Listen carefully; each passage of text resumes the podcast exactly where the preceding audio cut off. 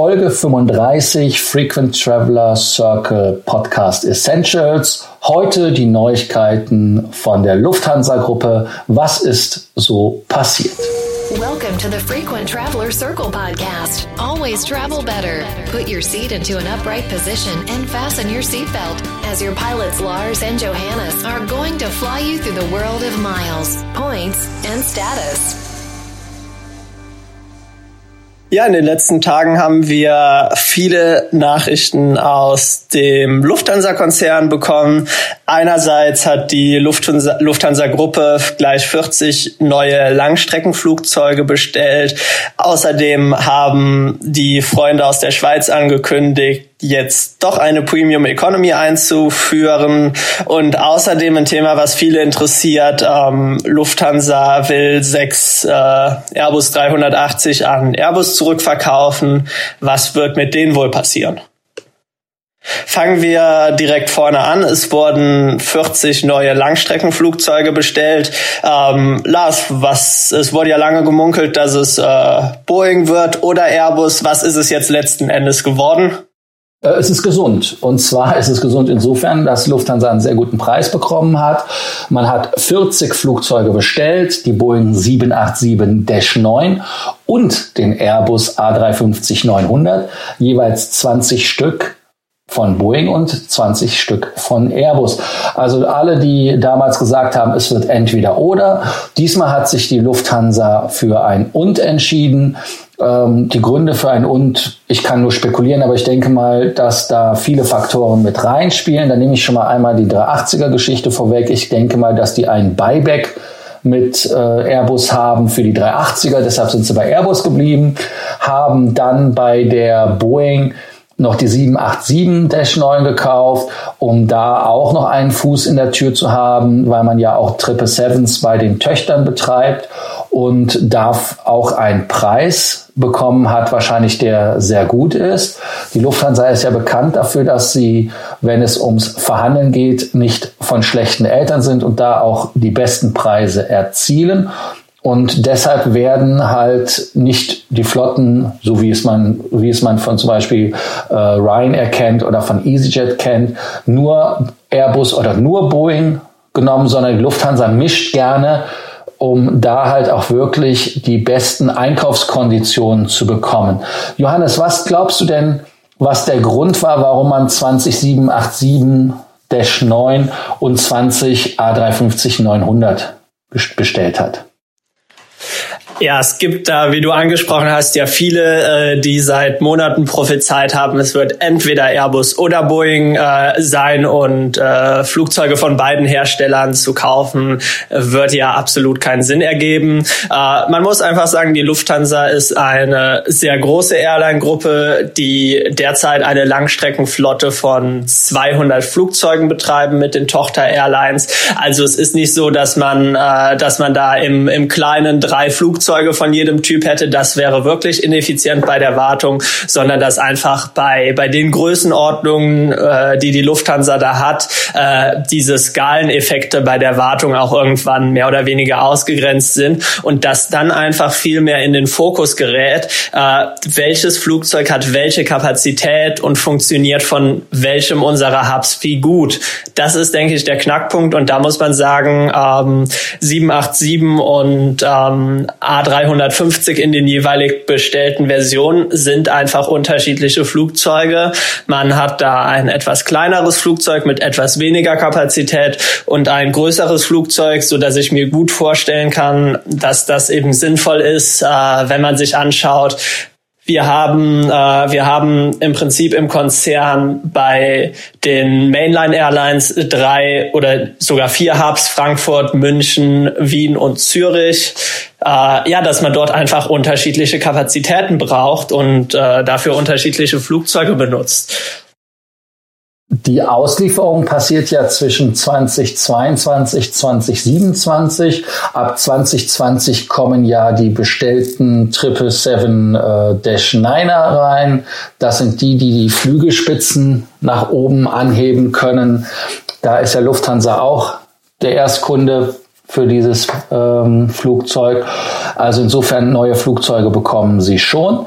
Und natürlich auch äh, müssen die 330er, 340er bei der Lufthansa ersetzt werden, weil es ja wirklich äh, ineffiziente Flugzeuge sind im Vergleich zu den neuen Flugzeugen, die da kommen.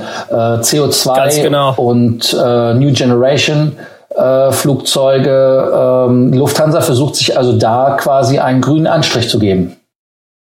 Ja, man muss auch ganz klar sagen, äh, dass die Lufthansa da verglichen mit anderen Airlines äh, bisher einen unkonventionellen Weg gegangen ist. Äh, wenn man sich die meisten größeren Airlines anguckt, fast überall wird die Langstrecke bis auf Ausnahme vom A380 nur mit zweistrahligen Flugzeugen abgewickelt. Die Lufthansa-Gruppe hat als eine der wenigen Airlines weiterhin noch viele A340 im Betrieb und ähm, wenn man sich die 747-8 anguckt, ist das auch wirklich eine Ausnahme, dass, äh, dass eine Airline dieses Flugzeug für Passagiere bestellt hat und darüber hinaus zusätzlich immer noch 747-400 in der Flotte hat. Die Flugzeuge sind natürlich durch die vier Triebwerke ja etwas, äh, etwas durstiger und damit kann man sich jetzt einfach mit den neuen Flugzeugen einmal positionieren, dass man umweltfreundlicher ist, zeitgleich aber natürlich auch, äh, was ein wesentlicher Faktor ist, äh, vieles an Kosten zukünftig einspart. Ähm, wenn man sich mal äh, auf der anderen Seite das Preisschild von den Flugzeugen anschaut, ähm, 12 Milliarden US-Dollar Listenpreis. Das klingt natürlich erstmal sehr knackig. Ähm, hat Lufthansa so viel auch wirklich bezahlt? Äh, definitiv nicht. Wie ich ja eben sagte, Lufthansa ist ja berühmt berüchtigt dafür, dass sie, wenn es um Preisverhandlungen geht, die Preise bekommen, die halt wirklich seinesgleichen suchen und sie halt wirklich äh, eine Airline sind, die eher am unteren Spektrum der Preisliste das bezahlen heißt also im Prinzip sehr, sehr gut verhandeln. Und äh, wenn man sich dann nochmal anschaut bei der Lufthansa, wie du ja sagtest, äh, mit der Thai-Flotte, viele Sachen bei der Lufthansa äh, relativieren sich ja auch alleine durch die Lufthansa-Technik und durch die Maintenance. Das heißt also zum Beispiel beim 380er, wenn man jetzt sagt, äh, wir stoßen und da bin ich jetzt schon auch ganz klar beim 380er-Thema. Wir stoßen von den 14 380ern, die wir haben, und die erste sind ja schon 2010 zur Flotte gekommen. Mike Alpha und die Mike Bravo äh, bei der Lufthansa. Äh, sechs Stück ab. Wir haben nur noch acht. Ja, aber das ist ja kein Problem, weil die Maintenance bei der Lufthansa bietet ja diese Dienstleistung auch für andere Fluggesellschaften an, die den 380er haben. Das heißt also, die Lufthansa wartet ja 380er für andere und kann damit das ja selber skalieren und reduziert damit natürlich auch die eigenen Kosten, dass man halt Personal zertifizieren muss dafür und ähm, damit kann die Lufthansa das dann weiter mit acht Flugzeugen effizient betreiben. Ich habe jetzt die 380er ähm, zum x-ten Mal wiederholt in diesem Podcast. Ähm, was glaubst du, warum die Lufthansa die 6380er zurückgeben möchte? Ähm, ja, also man sieht bei Lufthansa, wie gesagt, die konsequente Abkehr von den vierstrahligen Flugzeugen. Es hat etwas länger als bei anderen Airlines gedauert. Ähm, derzeit sieht man ja einfach, dass in, in, dem, äh, in dem Markt viele Airlines nicht so ganz zufrieden mit der Profitabilität vom A380 sind. Ähm, es gab, gab seit mehreren Jahren keine Bestellung mehr und äh, das A380-Programm wurde jetzt auch eingestellt zu den Hintergründen Hintergründen äh, zur Einstellung könnt ihr auch gerne nochmal unseren Podcast genau zu diesem Thema anhören. Äh, letzten Endes äh, wird Lufthansa da für sich selber festgestellt haben, dass der Zweitmarkt für A380 ähm, ziemlich schwierig ist. Diese Flugzeuge zu verkaufen ist nicht ganz so einfach. Äh, man hat es gesehen, einige von den 380ern werden jetzt äh, ja nach, nach guten zehn Jahren im Betrieb schon, äh, schon äh, ja demontiert ausgeschlachtet. Das ist wirklich eine Seltenheit und da hat man sich gedacht, ähm, bevor auf uns diese Aufgabe zukommt, die Flugzeuge weiter zu verkaufen, geben wir diese lieber im Rahmen der neuen Bestellung an Airbus zurück und sind das Problem somit los, beziehungsweise das Risiko, was damit verbunden ist. Bei, äh, bei Airbus hat ja ähm, dann auch auf die Frage, warum kauft Airbus das zurück, kam ja die Antwort, ähm, dass Flugzeuge, die ja bei, bei einer Firma wie Lufthansa und Lufthansa Technik immer gewartet worden sind, dass es dafür ja gar keine Probleme gäbe, einen Abnehmer zu finden, weil ähm, ja der Ruf der Lufthansa Technik äh, über die ganze Branche bekannt ist. Ob das tatsächlich so einfach ist oder mehr oder weniger ein Spruch war, um das Gesicht zu bewahren, wird sich dann zeigen. Ja, also die Lufthansa legt ja sehr viel Wert auf die Aussage, äh, dass dieses äh, kostenneutral geschehen soll. Und äh, damit muss das wohl so zu bewerten sein, dass die Flugzeuge zumindest zum Buchpreis an Airbus zurückgehen oder man das halt so kaschiert, dass man halt den Kaufpreis für die anderen Flugzeuge dementsprechend niedriger taxiert bei den 350ern. Ähm, wir werden es sehen. Ähm, ja, ich bin da sehr gespannt, äh, was da passiert. Ähm, aber auch eine Neuigkeit, die jetzt dieser Woche rausgekommen ist, ist natürlich die von unseren Schweizer Freunden, wie du es genannt hast, bei der Swiss. Die bekommen eine Premium Economy.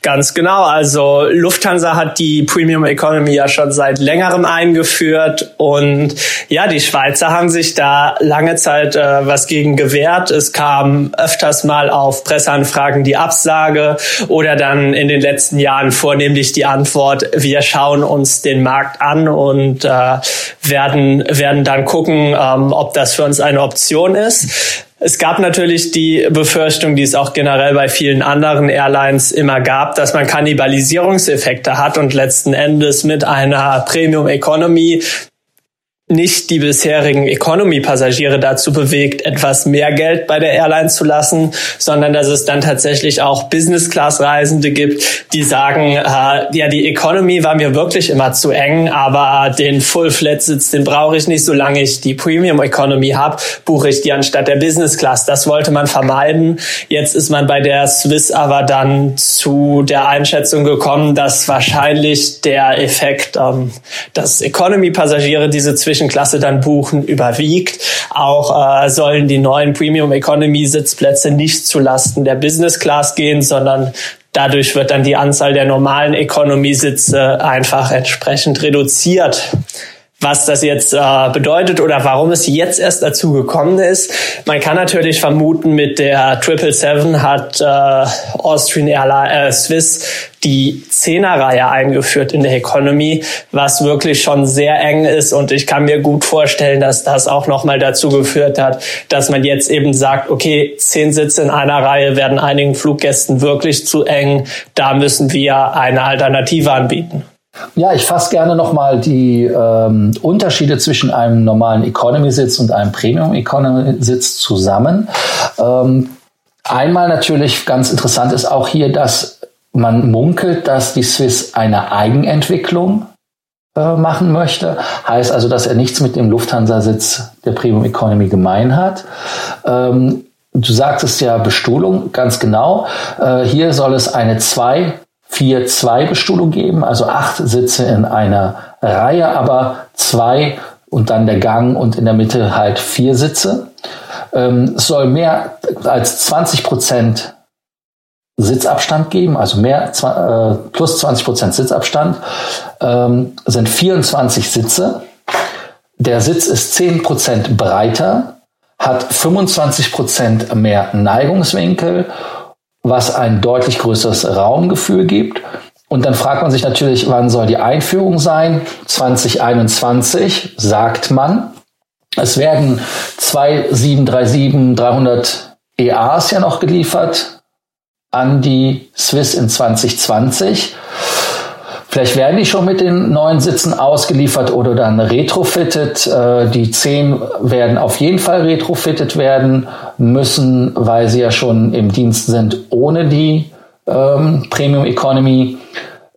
Dann gibt es Ziele, die dafür prädestiniert sind. Das wären Los Angeles, San Francisco, Bangkok, Hongkong, Singapur, um welche zu nennen. Ähm, wie findest du das Einführen einer Premium Economy bei der Swiss, Johannes, als Fazit? Um, ähm, ich bin immer grundsätzlich Fan davon, wenn man als, als Passagier mehr Auswahl hat. Ähm, letzten Endes, für wen die Premium Economy Class interessant ist, das sind vor allem die Leute, ähm, die bisher gesagt haben, Business Class äh, ist mir einfach zu teuer und ich brauche auch diesen Liegesitz nicht wirklich, aber Economy wiederum ist mir zu eng. Die finden dann jetzt hier eine schöne Option. Äh, Gerade auch bei den bei den äh, Mileage Runnern ist ja die Premium Economy auch öfters was interessanter, weil es hier verhältnismäßig äh, viel Meilen für wenig Geld gibt. Von daher denke ich, ist das äh, ist das grundsätzlich eine schöne Entwicklung dass man auch in der Schweiz jetzt die Möglichkeit hat, in der Premium Economy loszufliegen. Dann danken wir euch an dieser Stelle wieder, dass ihr uns zugehört habt. Schickt uns eure Kommentare zu der neuen Flottenerweiterung bei der Lufthansa von den beiden Langstreckenmodellen, aber auch was ihr über die Swiss Premium Economy denkt. Wir freuen uns auf eure Kommentare und freuen uns vor allem auch, wenn ihr wieder einschaltet bei unserer nächsten Folge. Bis bald. Thank you for listening to our podcast. Frequent Traveler Circle. Always travel better. And boost your miles, points, and status. Book your free consulting session now at www.ftcircle.com now.